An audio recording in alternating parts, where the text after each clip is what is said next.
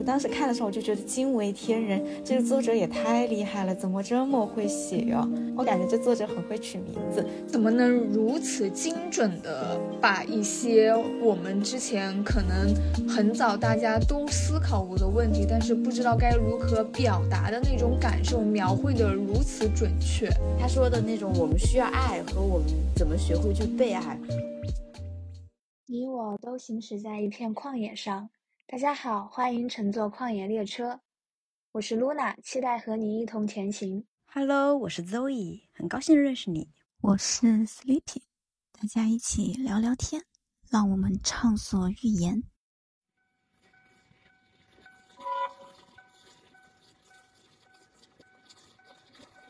各位听友，前方到站。橘子不是唯一的水果。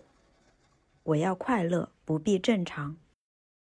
Hello，大家好，好久不见了。我们这一次打算讨论两本书，他们都是英国女作家珍妮特·文特森的两本比较有名的代表作，是《我要快乐，不必正常》和《橘子不是唯一的水果》。其中，《橘子不是唯一的水果》这本书，嗯，想必大家几乎都已经听烂了。然后，我们这一次。嗯，就终于正式的看一下这两本书。之前我看名字，看这两本书的名字，我会觉得是两本非常轻松的书，但是我没有想到这么的沉重。我也是，我一开始在想，我要快乐不必正常。我心想，哦，这本书我看了之后，我肯定知道我该怎么去快乐了。没想到我看完之后，我看完之后，我好像更快乐不起来，对，快乐不起来，然后更不知道。该如何去正视“快乐”这个字？让我思考什么样的才是快乐，以及橘子不是唯一的水果一样，它这个书名起的其实非常的有那种童话意味，就好像是一本年龄范围更广一点那种的书嘛。然后看了之后，哦，说实话，我这两本书我都有点分不太清，因为我是混着看的。然后橘子的话，看的我有点。有有点云里雾里的，可能因为它是跟很多圣经故事以及宗教故事、寓言什么的交叉描述的嘛，一下子是讲那个故事，然后一下子又是讲主人公的一个真实心境，会让我看的有点乱。但是我想说，我要快乐不必正常。如果要我选一本的话，我会更喜欢这一本书。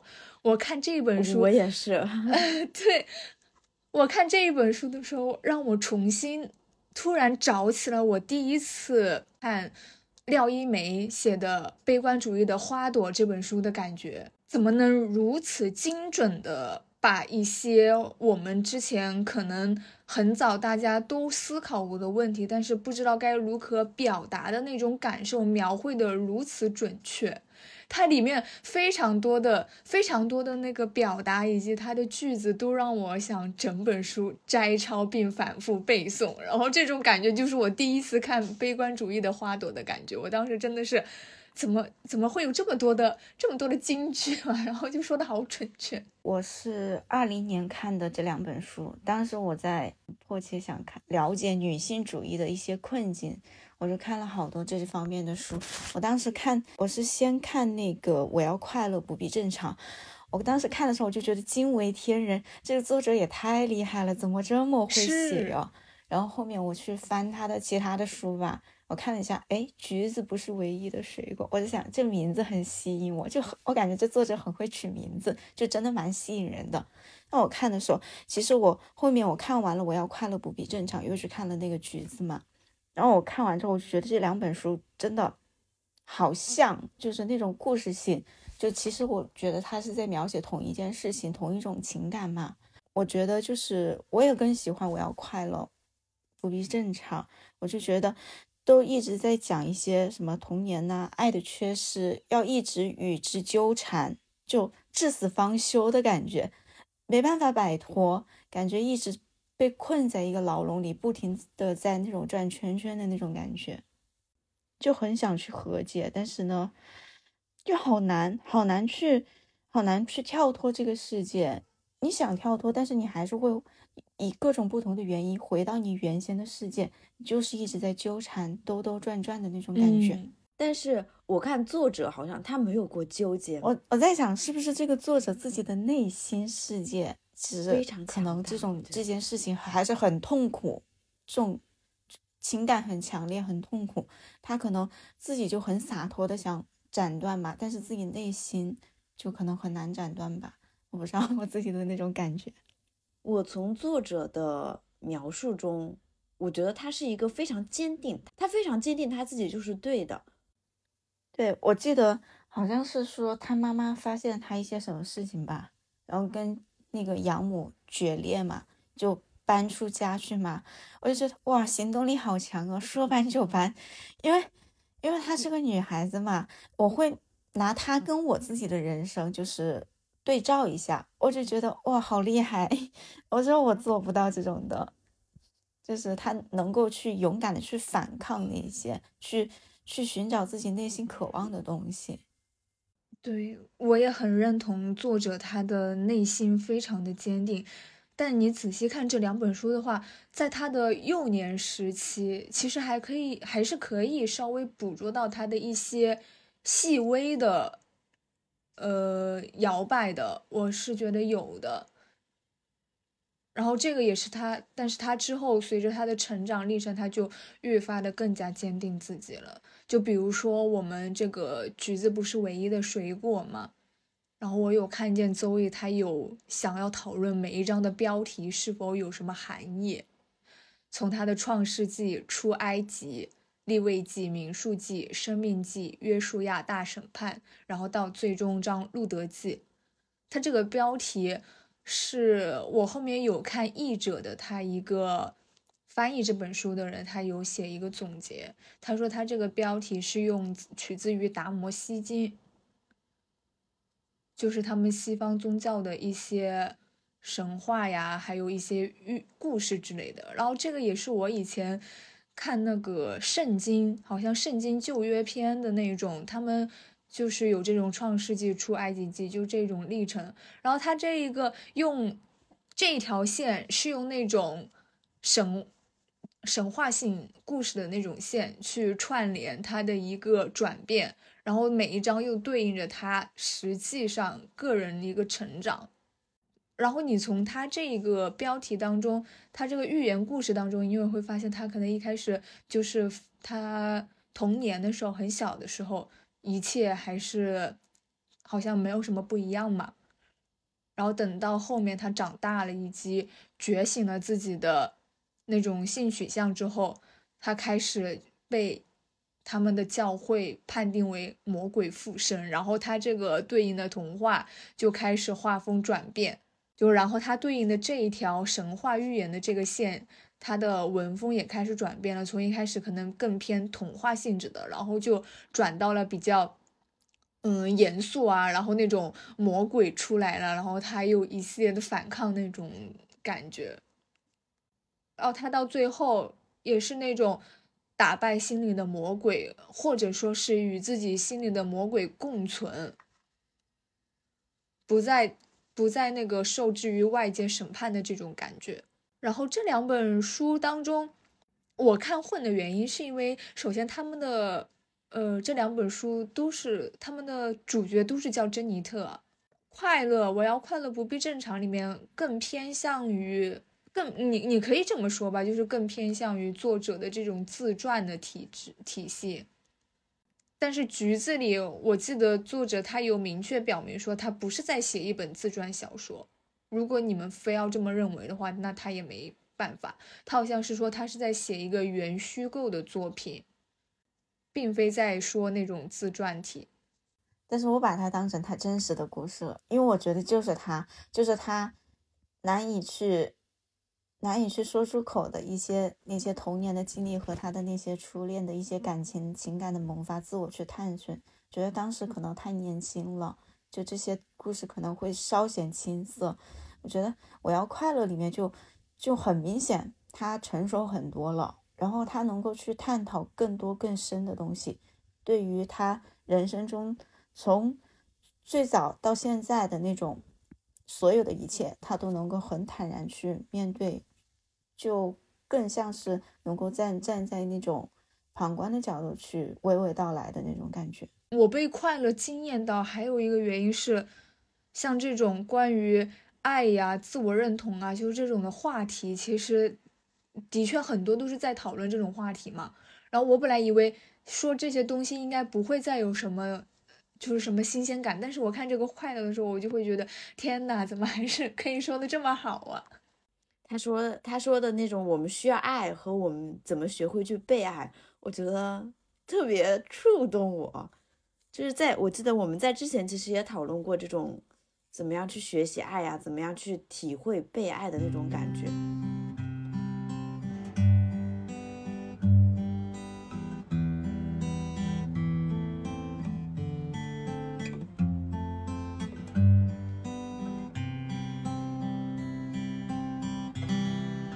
一个另一个最深的点是，他对于别人的指责或者别人的询问，他非常坚定，觉得不是我的错。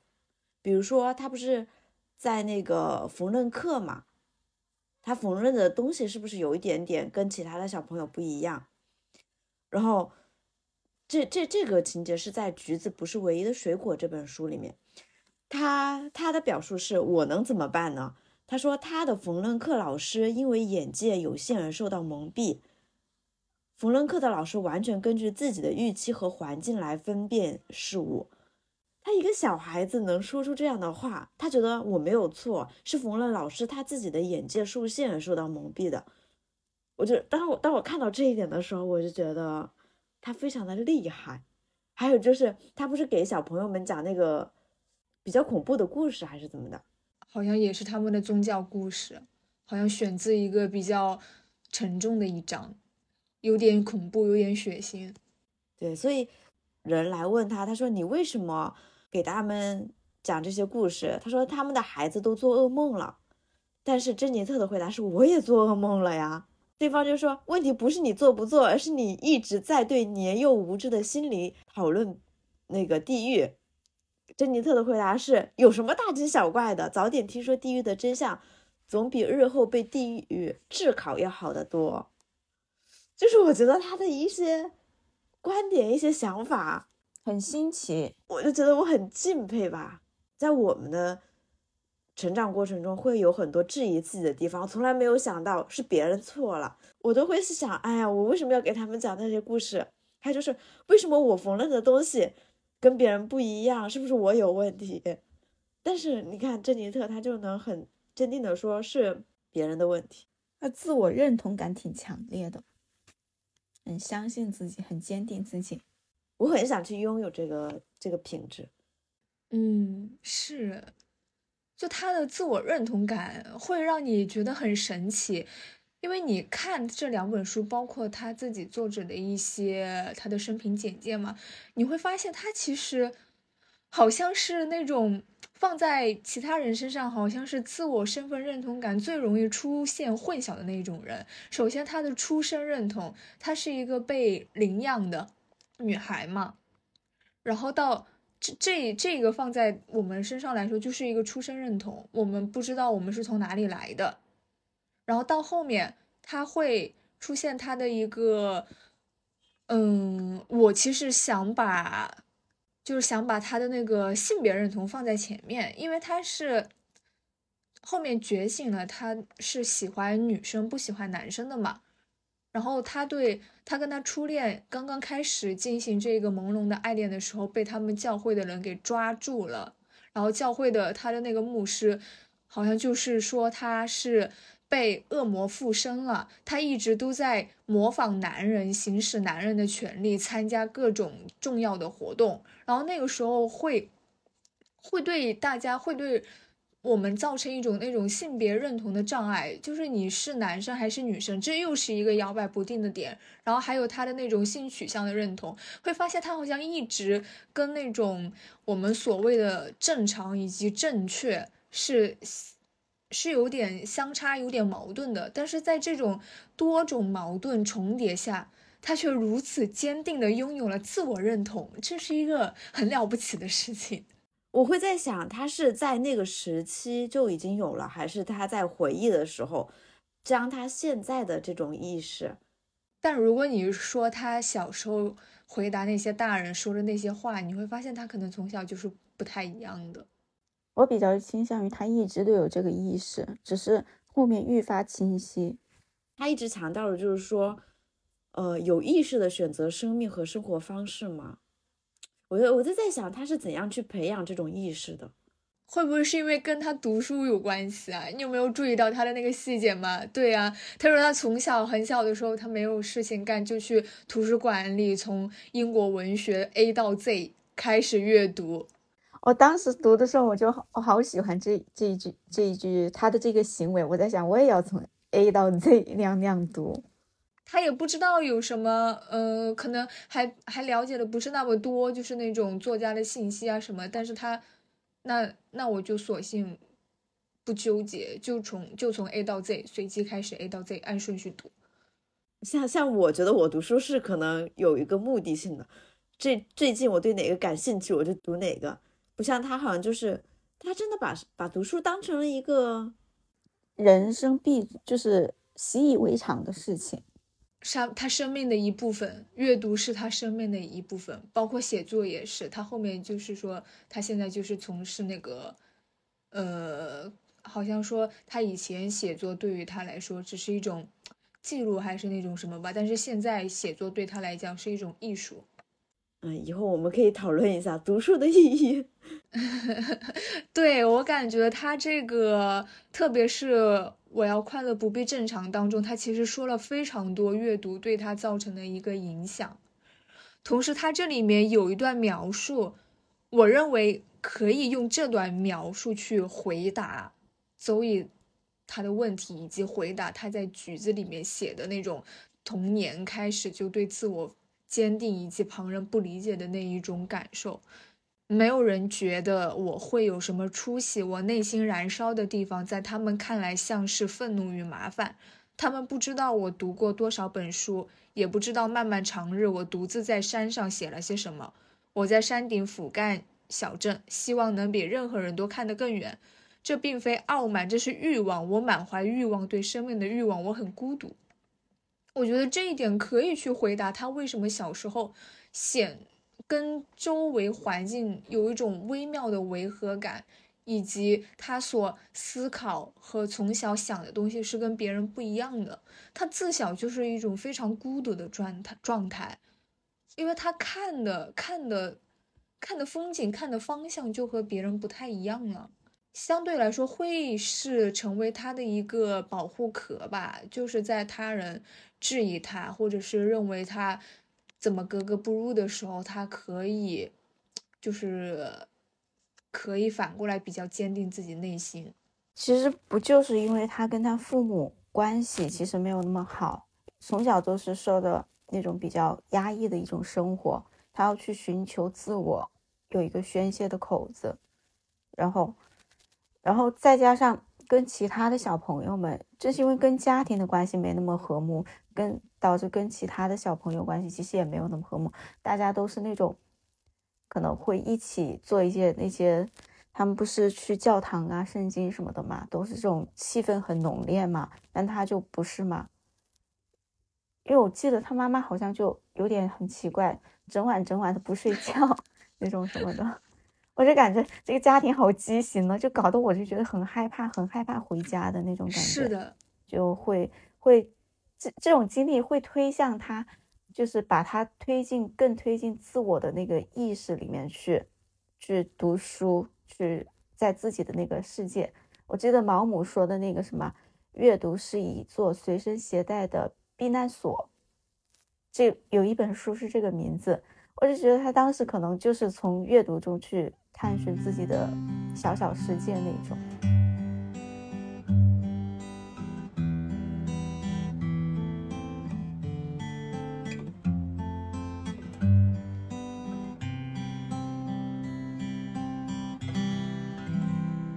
有没有可能，就是他读书其实有一部分原因是因为他妈妈不允许他读书，然后激起了他的反抗的那种。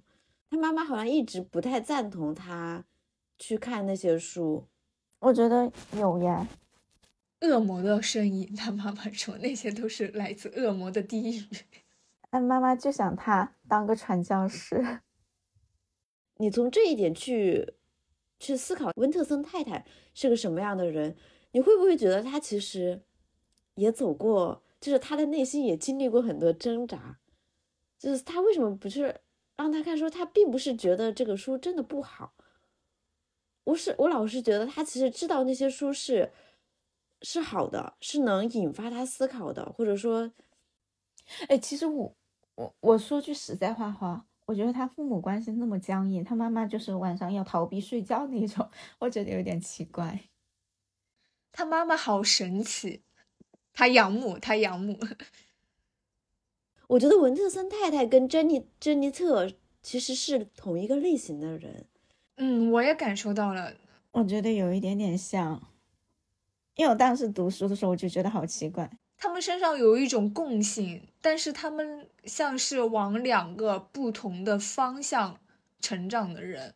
嗯，珍妮特，我感觉他是了解，就意识到了自己这种不一样这种类型之后，更加坚定的往内以及往前去探索的人。然后他的养母是察觉到了之后，选择逃避或者是封闭。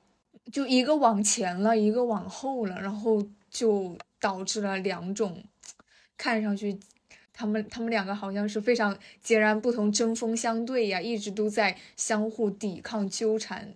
不过他的养母我真的 也是觉得神奇，真的很神奇。他养母这个人，他养母最搞笑的是，我记着记得他那个细节嘛，就他其实。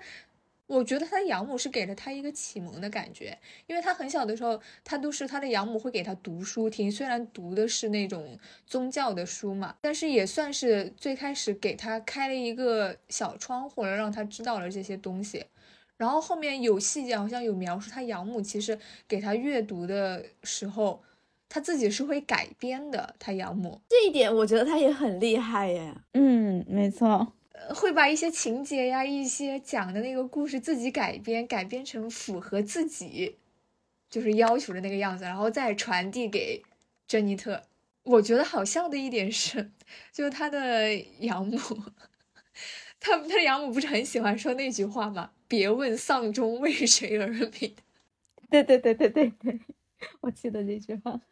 然后有一天，他的爸爸，他的爸爸好像发工资还是干什么，我忘记了，反正就是很高兴，特地还买了一个东西回家，就让他看看。然后他一家人这么高兴，他的养母当时就面无表情，非常严肃的说了一句：“别问丧钟为谁而鸣。”我就觉得好搞笑，真的有一种那种英式英式幽默在里。他 说完这句话，他说他爸爸，他说他的爸爸和他瞬间两个人的快乐就消失的无影无踪。别说别问，就是别问丧钟为谁而鸣。有时候也觉得他的养母非常的压抑，我不知道你们到后期会不会同情他的养母，但是看着。作者本人好像到后面，他其实有一段时间是想要去重新跟他的养母进行一个交流嘛，自己也是想要改善这段关系的。可是后来发现都是徒然。我记得他那个写了那个书，对吧？然后他又跟他妈妈有联系，他妈妈那个情绪很激动，然后还是那种破口大骂那一种。他。但是他妈妈不是匿名去借了那本书看吗？这就是拧巴吧？对啊，我就觉得他妈妈人生就是又拧巴又错乱，就是好多事情他，我觉得他能够了解一点，但是又不容许有一点点偏差，要按照既定的道路去走，而且也给他女儿就是设定了既定的道路，但是女儿就是。很勇敢的，然后很叛逆，或者在他眼来看来是很叛逆，推开了去探寻自己的道路。觉得养母也也蛮孤独的，我总是看着他一个人坐着。是，我觉得他的养母有时候就是坚硬的像一块石头。对，我觉得他妈妈其实性格蛮抑郁的。我后面有看，他好像是说。他妈妈年轻的时候不是说在那个巴黎有过一次浪漫吗？差点就和另一个男的在一起了。但是那个时候他好像是说他的妈妈每次和那个男人在一起的时候，身体都会有一种异样的感觉。他妈妈误以为那是恋爱了，结果去医院看病，医生说你这是胃溃疡，然后瞬间他的妈妈 就对这个爱情。爱情的幻想消失的一点儿都不剩，他就告诉珍妮特也是说，你觉得那是爱情，可能东西，可能事情是发生在你身上的其他器官上。然后从此他的妈妈就离开了巴黎，然后嫁给了他的爸爸。也我也不知道他为什么要嫁给他的爸爸，好像有一种那种自我惩罚式的。断绝自己所有的后路，然后嫁给他爸爸之后，又把自己的对这种浪漫爱情的这种幻想和期待转移到了宗教上面，然后所以所以每次都会觉得自己要去忙上帝的事情了，就从此变得非常的非常的坚定这个信仰，就有点放逐自己。还有一点就是我觉得很神奇的点，就是这两本书的名字嘛，橘子不是唯一的水果，还有是。我要快乐，不必正常。这两句话，我感觉好像都是出自于他妈妈的话。他的妈妈对他的影响肯定还是很大的。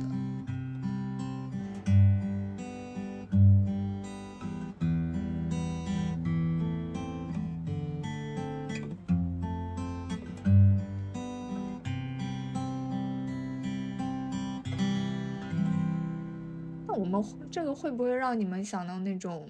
亲子关系，感觉亲子关系里面，母女关系好像又更为特别一点。怎么说呢？为什么更特别一点呢？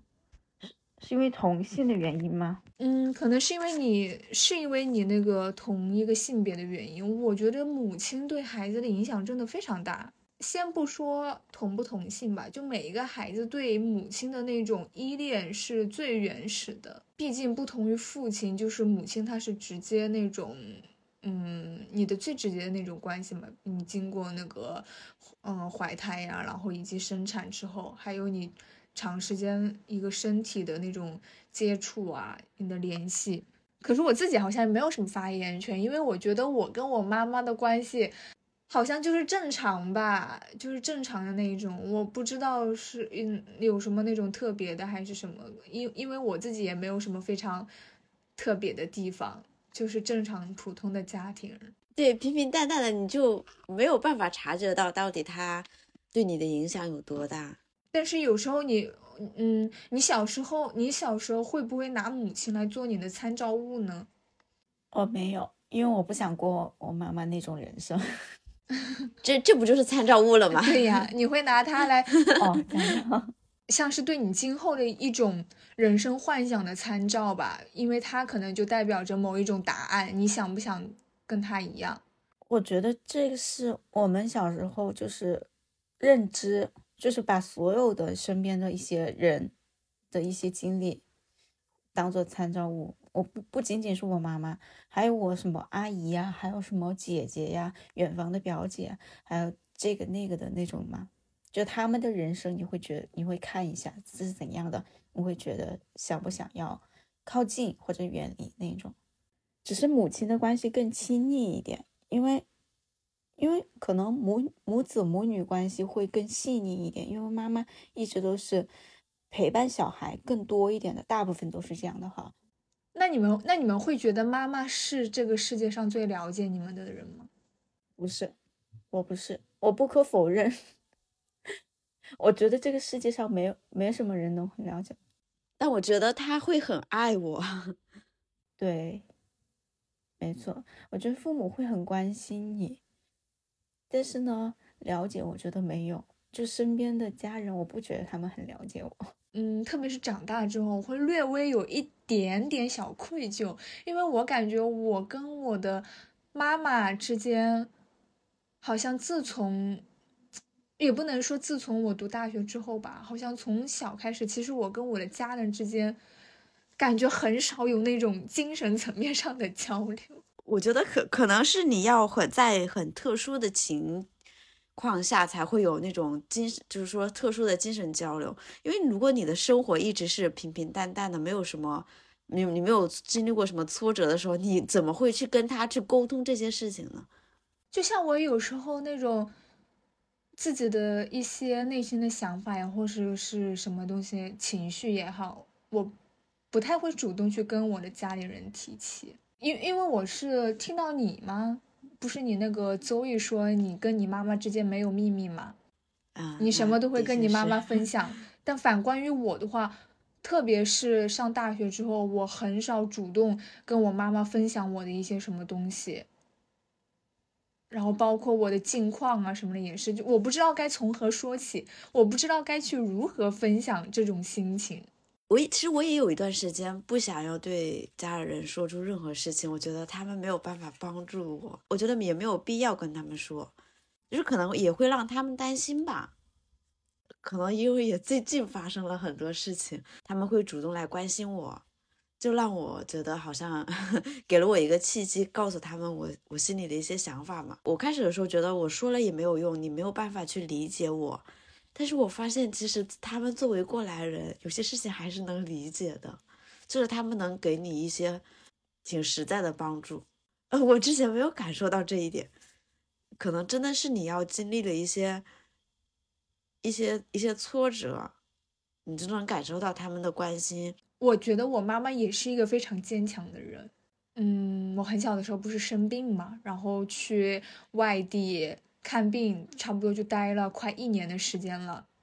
然后那一年，我我我都有时候我都不知道该该说我妈妈是一个那种很坚强的人，还是那种什么样的人。因为那个时候看病的时候，我爸爸妈妈跟我一起去。本来我爸爸是想让我妈妈在医院陪着我照顾我的，然后好像因为我第一次治疗的时候反应非常大。然后就想要吐啊，或者是干什么，我记得很清楚。我那个时候正好是我妈在床边，我就说我想要吐，然后我妈一下子就慌了，她不知道该怎么办。我我就看见她一边哭，然后一边不知道该那个就是怎么处理。后来我爸就赶紧拿了垃圾桶，就是放在我身边，就是让我吐嘛。然后然后我妈妈就是在那边掉眼泪，她就很伤心。就难过到不知道该怎么处理。后面我爸，我爸爸就叫我妈妈回家了。他就他就觉得我妈可能在这边不太行，万一我这边有什么有什么那个难受的地方啊，他都不知道该怎么办，只只会伤心。然后就让我妈回去了。结果是我的爸爸在医院里面照顾我，照顾了我将近一年。然后那个在那个时候是一个比较罕见的现象，因为基本上都是。妈妈或者是女性家属去照料你嘛，就是在医院里陪你。好像那个时候我们这个科室还是什么，只有我爸爸，嗯，就是只有我爸爸，他一个那个呃男性，就是陪孩子在这边。然后那一年呢，我妈妈就一个人在家工作，然后攒钱，然后还要。处理很多大大小小的事情，然后就这一点，我一开始看见我妈妈掉眼泪的时候，会觉得我妈妈柔弱，但是后面我又想到我妈妈她一个人就在一个人在家那边就工作，我又觉得她很坚强，就会比较矛盾吧。而且印象中我妈妈其实对我很少发脾气，我感觉我跟我妈妈有过。就很少有那种比较大的那种冲突，我印象中好像就两次。第一次是我很小的时候，学会了一句骂人的话，学会了一句骂人的话，跟我哥学的。然后我们三个人在那边看电视，我哥也在旁边，我妈也在旁边，然后就看到那个电视上面那个画面什么的。我突然就不知道为什么神经搭错了，蹦出了我那个骂人的话。我妈听到了之后，她转头就给了我一巴掌。那是我妈第一次打我，好像也是唯一一次打我，就转头给了我一巴掌，我都打懵了，我哥哥也懵了，他心慌，笑死了。到后面就是说，不要不要不要说是我教你的。然后那是我第一次，就第一次看见我妈就对我发脾气的样子。感觉你妈妈表达爱的方式跟我妈妈不太一样。我们家我们家可能是跟你们反着的，可能我爸爸会，妈妈可能会更多的给你一些生活的细节上面的帮助吧，给你做饭呀，就是就如果你生病了，他就给你做一些给你补身体的呀这种的，他就主打一个陪伴吧。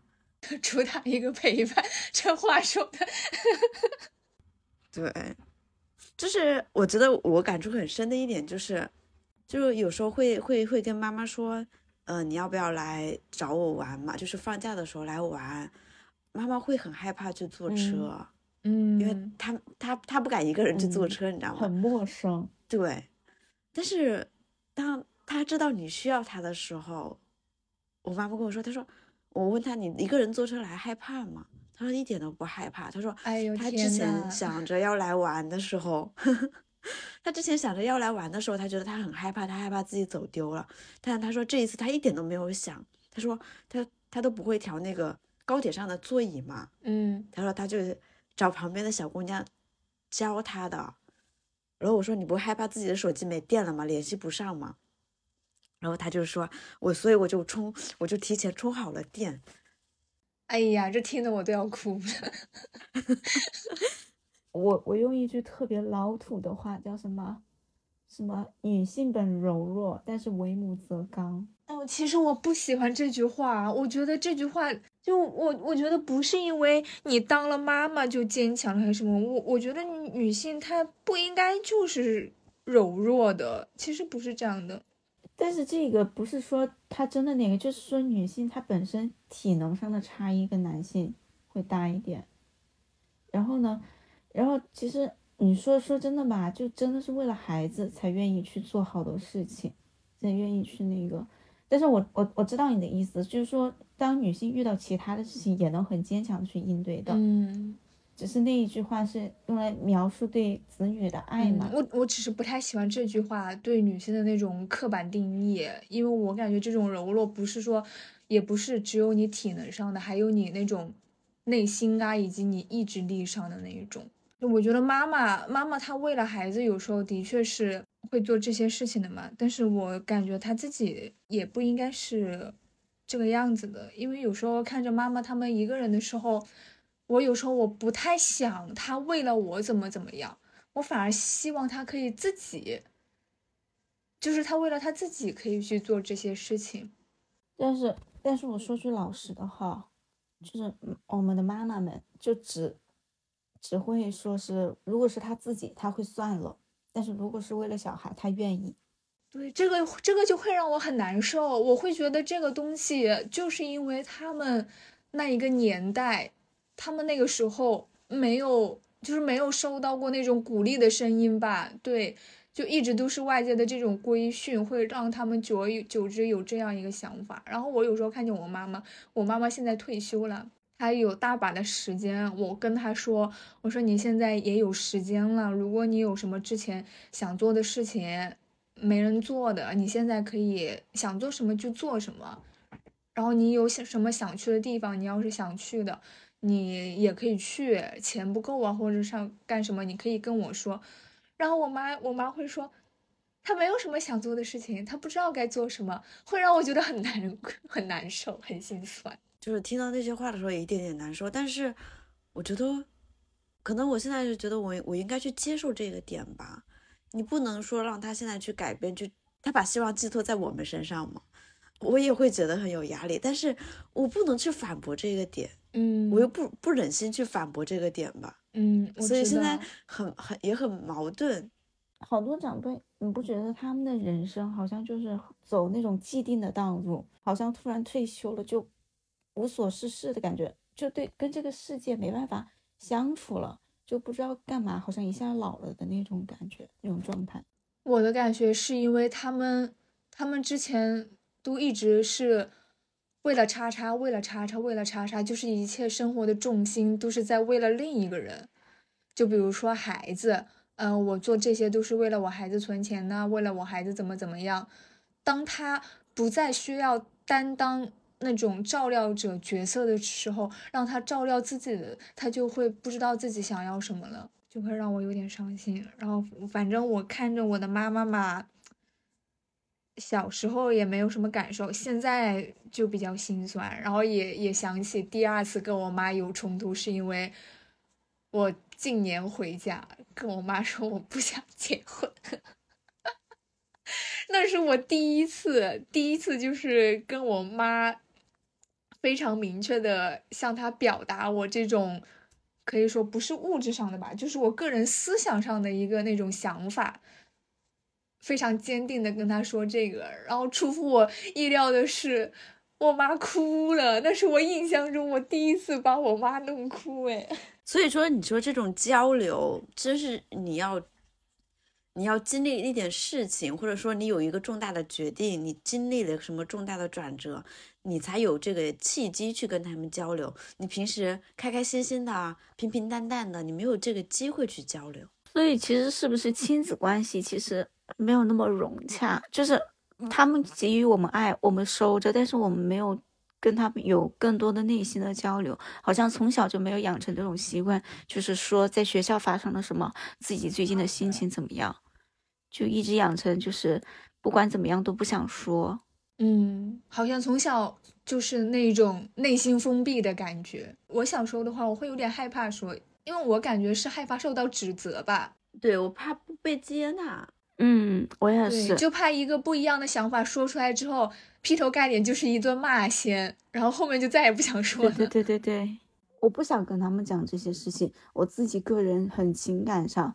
思绪上的事情我不想讲，但有时候就就我会这种，就比方说有一些争吵吧，我会把这种东西当做利器，来就是刺伤对方，但是我自己也会受伤了，就那种，就就不是一个很温和的那种相处交流的方式。比方说，我也跟我父母说过，我不想结婚，但是我不是那种很心平气和的那种，当时是一种。剑拔弩张的那种状态，就有点像吵架的那种，快要吵架，但是爸妈就是忍下去了，就没有爆发那种，所以就我我的那个我的那个口气也慢慢趋于平静了。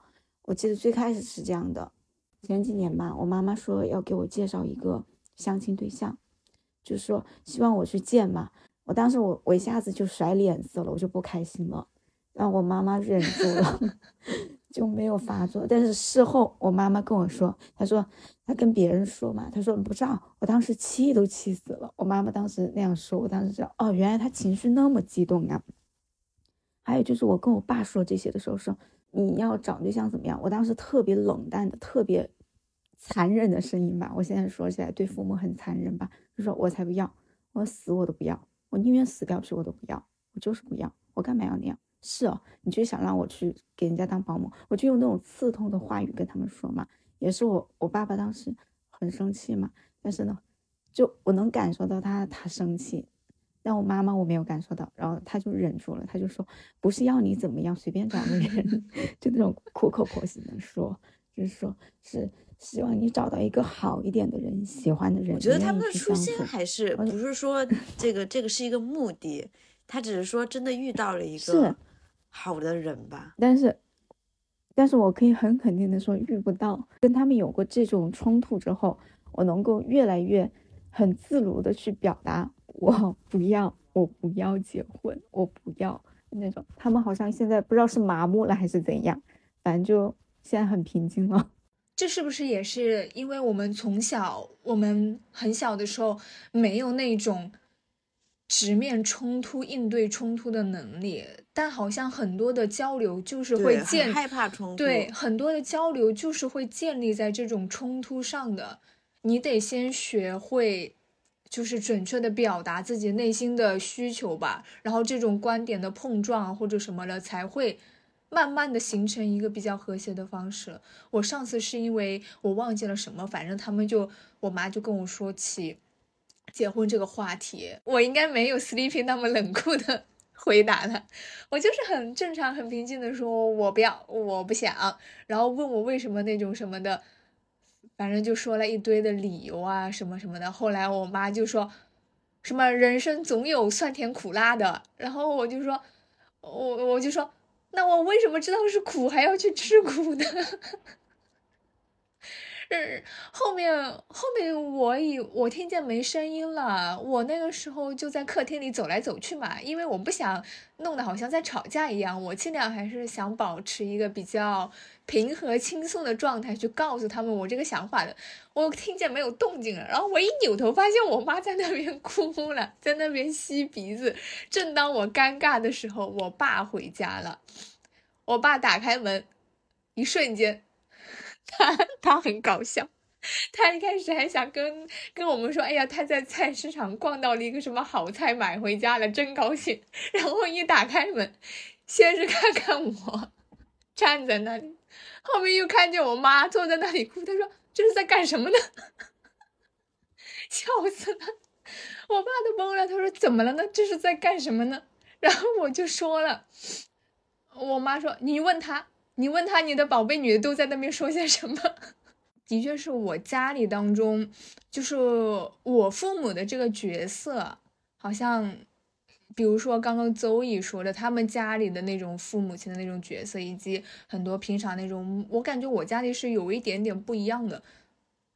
好像我的父亲跟我的母亲不是那种非常传统意义上的那种对男女刻板的那种角色嘛。基本上每一顿饭都是我爸做的，然后我爸也会承担比较多的那种家务嘛。但是，然后我妈她结婚之后，她其实也一直一直去工作的。我妈不是一个全职全职那个家庭主妇，包括现在她退休了之后，她有时候，呃，以前的那个上班的活有活的时候，她还是会去干的。然后可能因为这个关系会导致有点不太一样吧。然后我爸回来之后，我本来心想完了。一个哭了，然后现在另一个又回来了，肯定要吵架了。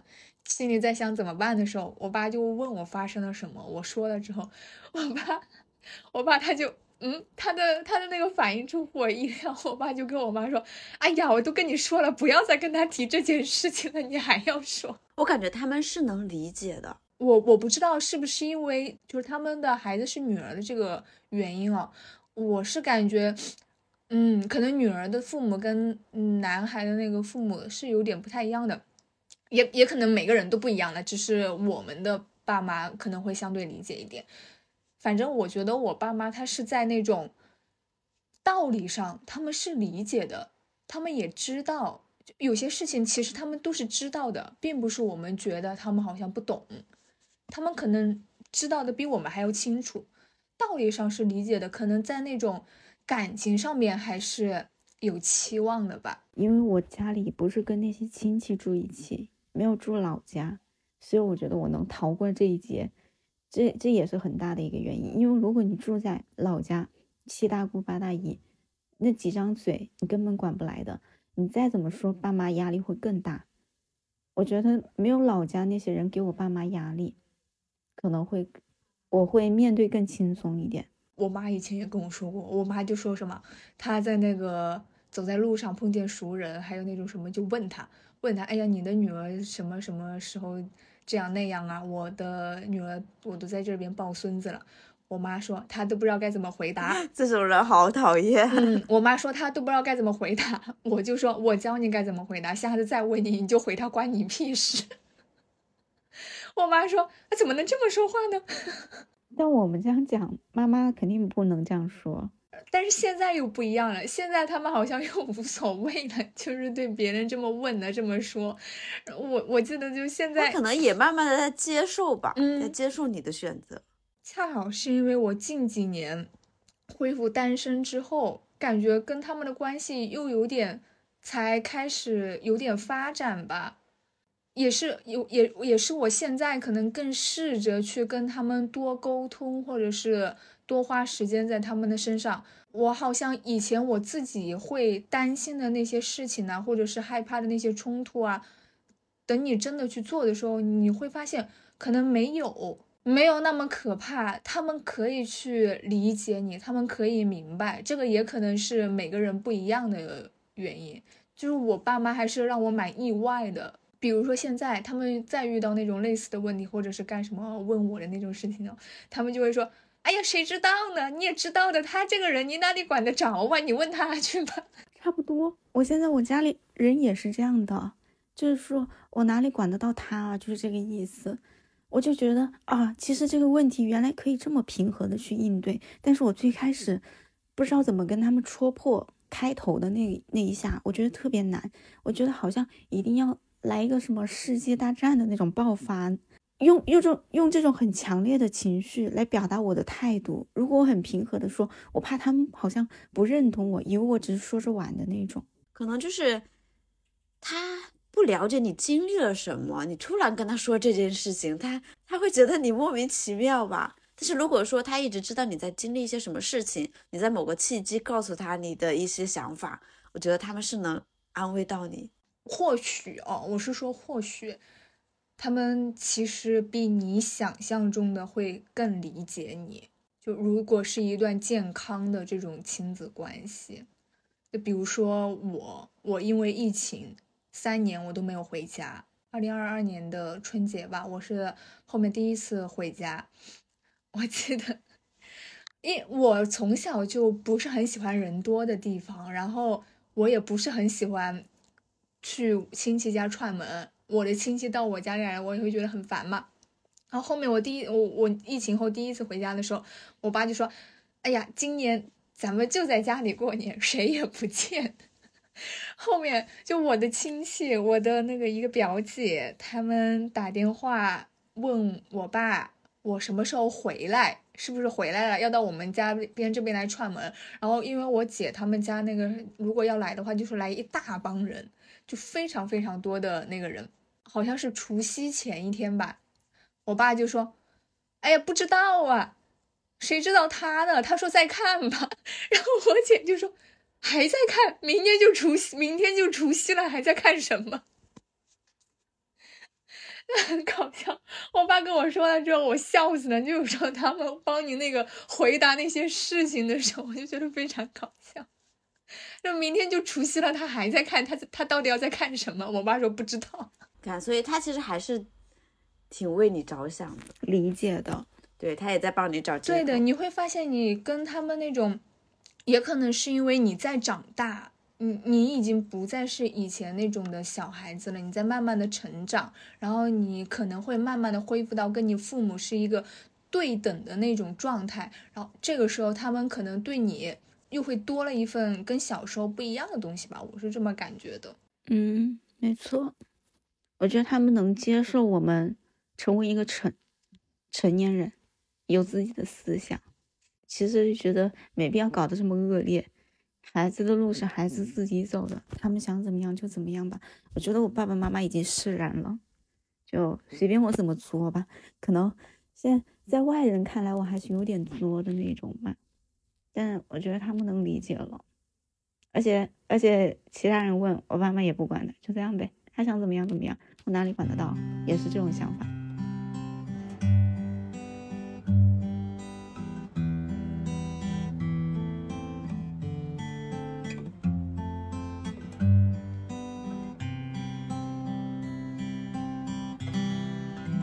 聊了好多母女关系，我们聊了我们各自真实的母女关系，然后跟这个书本里面的那种母女关系有什么不一样的？因为我们刚开始聊的更多的是养母，所以现在我们要不要 再聊一下她的那个生母？反观自己跟妈妈之间的关系，我才更钦佩珍妮特她的这一种从小的自我坚定。因为比起我们，她好像从出生的那一刻起，他自己也是这么描述自己的，觉得自己一直被放在了错误的位置，种种的错误，但是他在这种错误当中，又成长的如此坚定。他的生母，他的生母，我对他生母的印象没有很深刻耶，这就在最后提了一下，其实我也没有，我就记得说他半岁离开了生母。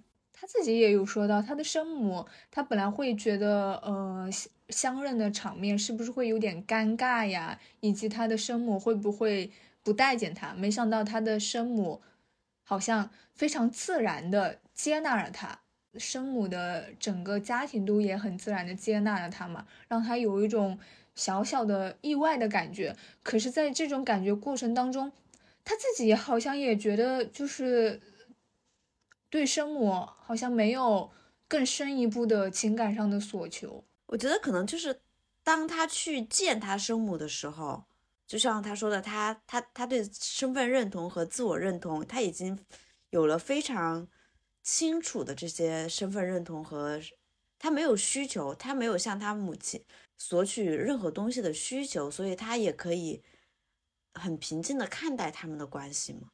所以其实还是养母对他的那种影响更深。毕竟是朝夕相处的人，然后从童年开始就一直影响着他。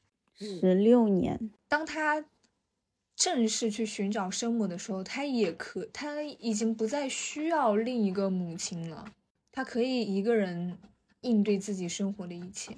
如果我是一个领养的话，我其实不太确定我会不会有那种想找到自己亲生母亲的念头。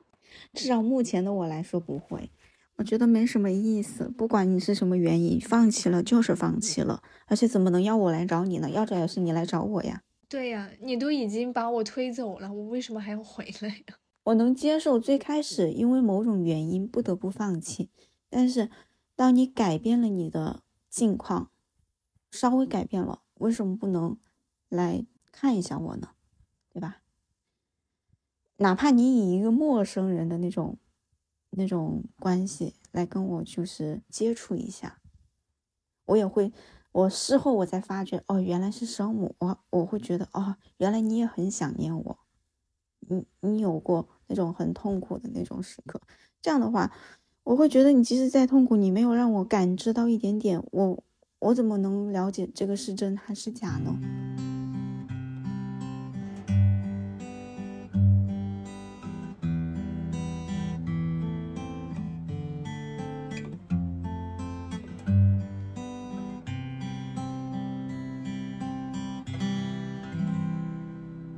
最后一个话题就是说快乐和正常。我觉得两本书它其实都是在讲一个寻找自我以及身份认同的这个问题。你对自我的认同是贯穿人一生的问题。就我们是以自己的出生为锚点，然后开启对自己人生无限的探索嘛。然后父母、朋友、爱人，他们成为了我们与世界碰撞的那种参照物。我们在成长的过程当中。也是一个不断原谅的过程。我们原谅一切之后，会发现我们最应该原谅也最难原谅的人是自己。橘子不是唯一的水果，它是在说一个，我觉得它是在说一个标准之外的东西。你要知道，世界上所有的水果不是只有橘子，你是苹果或者香蕉什么的，你都有理应存在的那种理由。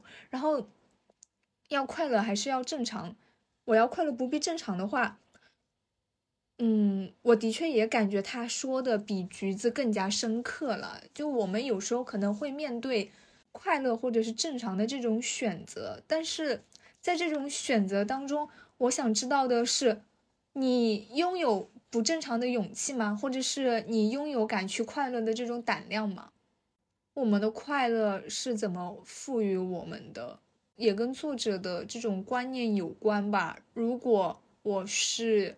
按照大家所说的那种正常去生活的话，那么我势必是掩盖掉真实的自己。这样的我还能够拥有快乐吗？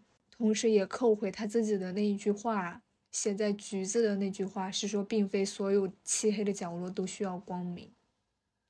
有时候的快乐是不是大家的一种一厢情愿？就是我可能也是因为最近刷一些东西，刷到一个词叫二次养育嘛。其实他在他在书里面也要也好像也也讲过这个这个这个这个话题，我不知道我是怎么样去，就是你怎么样去定义这个正常和不正常，快乐和不快乐，又会回到我们一直说烂的那种大众跟主流的选择耶。我们会我们很习惯于把我们自己不知道的东西以及没有见过没有经历的。呃，东西都会归类于不正常的范围内。我们没有没有办法去想象，除了我们自己所知的范围以外的东西，超出了的话就是不正常了。快乐还是看你吧，你的这种快乐，你是追求自己的快乐，还是追求被大家认可的那一种快乐？有时候我是感觉的确很难兼得，因为他这个我要我呃快乐不必正常，也是源自于他跟他的养母文特森太太的对话呀。他说他自己不快乐，他说文文特森太太不快乐。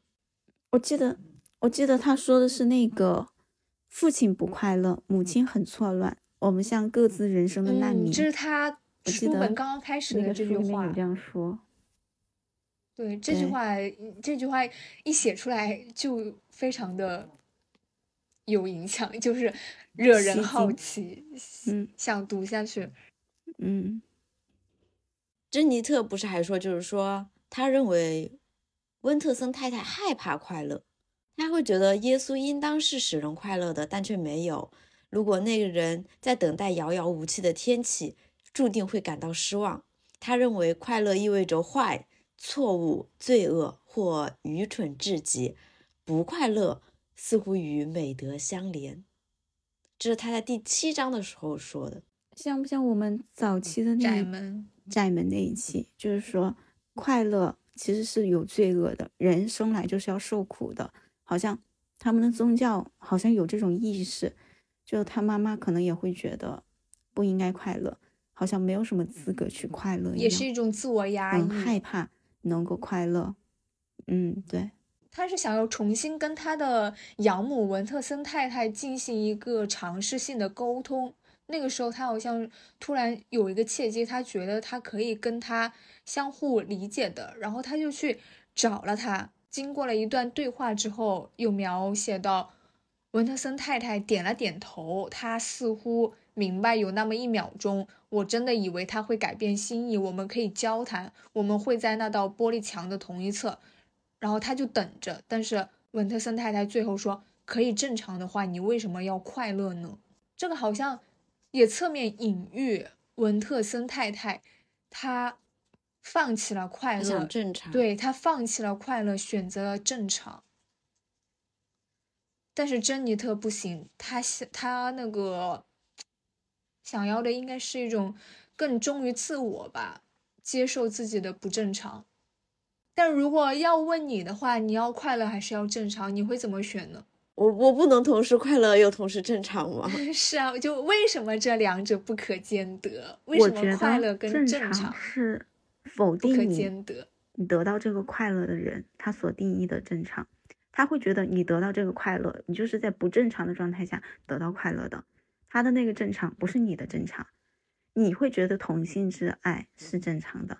我能得到同性之爱，我又能快乐，这就是我的快乐，我又快乐，我又正常。但妈妈不觉得，她会觉得孩子你已经不正常了，你被恶魔给侵蚀了，所以你要正常。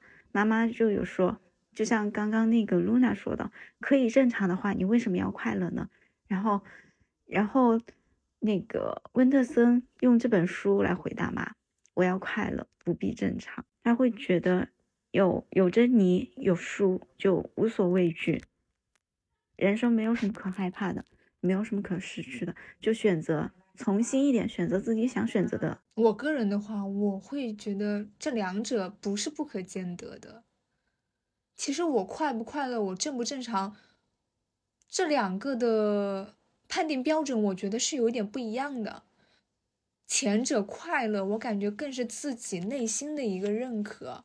快乐这种感觉，不是别人说你快乐你就快乐，而是我自己，我自己觉得我很快乐，我就得到了这个东西。但是正常的话，却是那种可以被他人去批判的东西。嗯，你这个正不正常，其实就不是你定义的了，就是我们那个按照一般的来说，都是别人定义你，哎，你这个人不正常，你这个人正常，因为他的那种判定标准好像主体不一样，所以我们才会觉得他们不可兼得。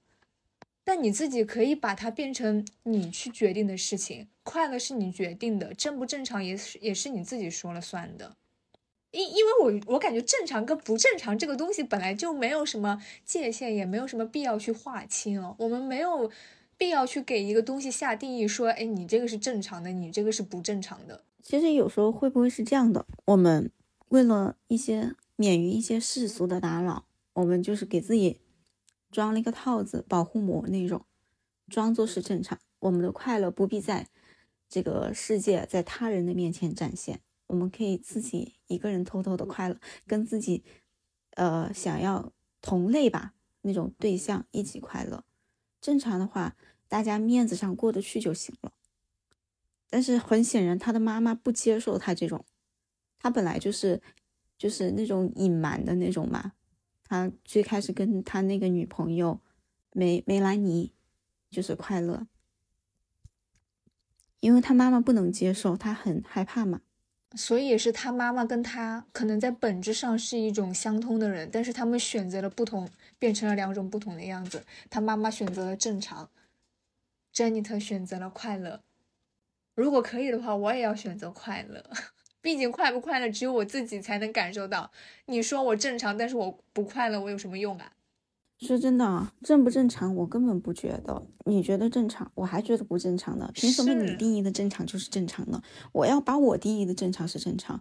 就像你刚刚说的，快乐才是自己最心、自己内心真正的感受。你快乐，你心里都会开心很多呀。对呀，你你你那个，我要正常有什么用？你快乐是给自己感受的。至于你正不正常，是让别人去感受的。说真的，我根本不在乎。你凭什么说我不正常啊？就像那个作者那本书，橘子不是唯一的水果。对呀，谁说的呀？我我不想吃橘子，我还可以吃苹果、香蕉、梨呢。我就是我自己，你的正常不是我定义的正常，我不在乎那种的。如果是就是那种是就是这个社会普通大众定义的那种正常，我可以为了就是。不跟这个社会格格不入，我可以就是掩盖一下下我的表面，那没关系，就反正那种装也装不了太久，就是社交的时候稍微装一下，那无所谓。我觉得，我觉得是因为难，因为你那个接受不正常，无所谓正不正常，它看上去很简单，但它就是难。而且我觉得我们要学会一种能力，那种爱的能力，我们要去接受他人的不正常。我们要抱着那种善心、同理心去去接受他人的不正常。嗯，而且你怎么知道他的不正常是经历了什么人生、什么事情才到了现在这一步呢？我们不要随便去批判他人。Sleeping 刚刚说的是一个高境界的，史丽萍刚刚对全人类提出了一个高质量的要求。这个话，这个话也也是书里的话，至少不要随意去批判他人。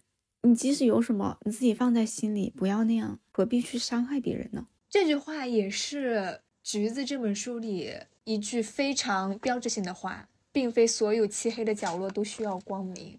可能也是时期的不一样，这句话特别戳中我。嗯，我以前会觉得光明到每个角落该多好啊，就是那种感觉，就是我我会觉得一个好的东西，这种光明，我感觉是那种正道的光。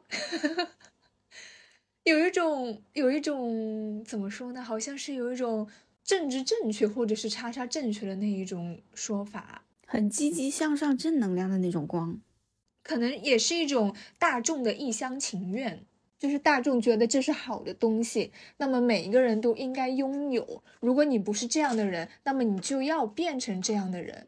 然后作者就给了我们一个回答：不是所有漆黑的角落都需要光明，好像也是在隐喻他自己，因为他自己在那个他成长的那个环境，别人都觉得他怪异，被魔鬼附身或者是干什么，然后包括他们那个教会呀、神父什么的，都是一心单一一厢情愿的想去解救他嘛，想把他从那种。恶魔的影响当中，以及痛苦当中解救出来，强行想把光明照进他那种黑暗的角落，但是他可以说我不需要，是不是？有时候你认为的好心，你认为的善意，在别人的眼中是一种打扰，因为你前提都没有先去尊重别人，你没有先去倾听、尊重他的那种各样性，然后只是一厢情愿的想要把他。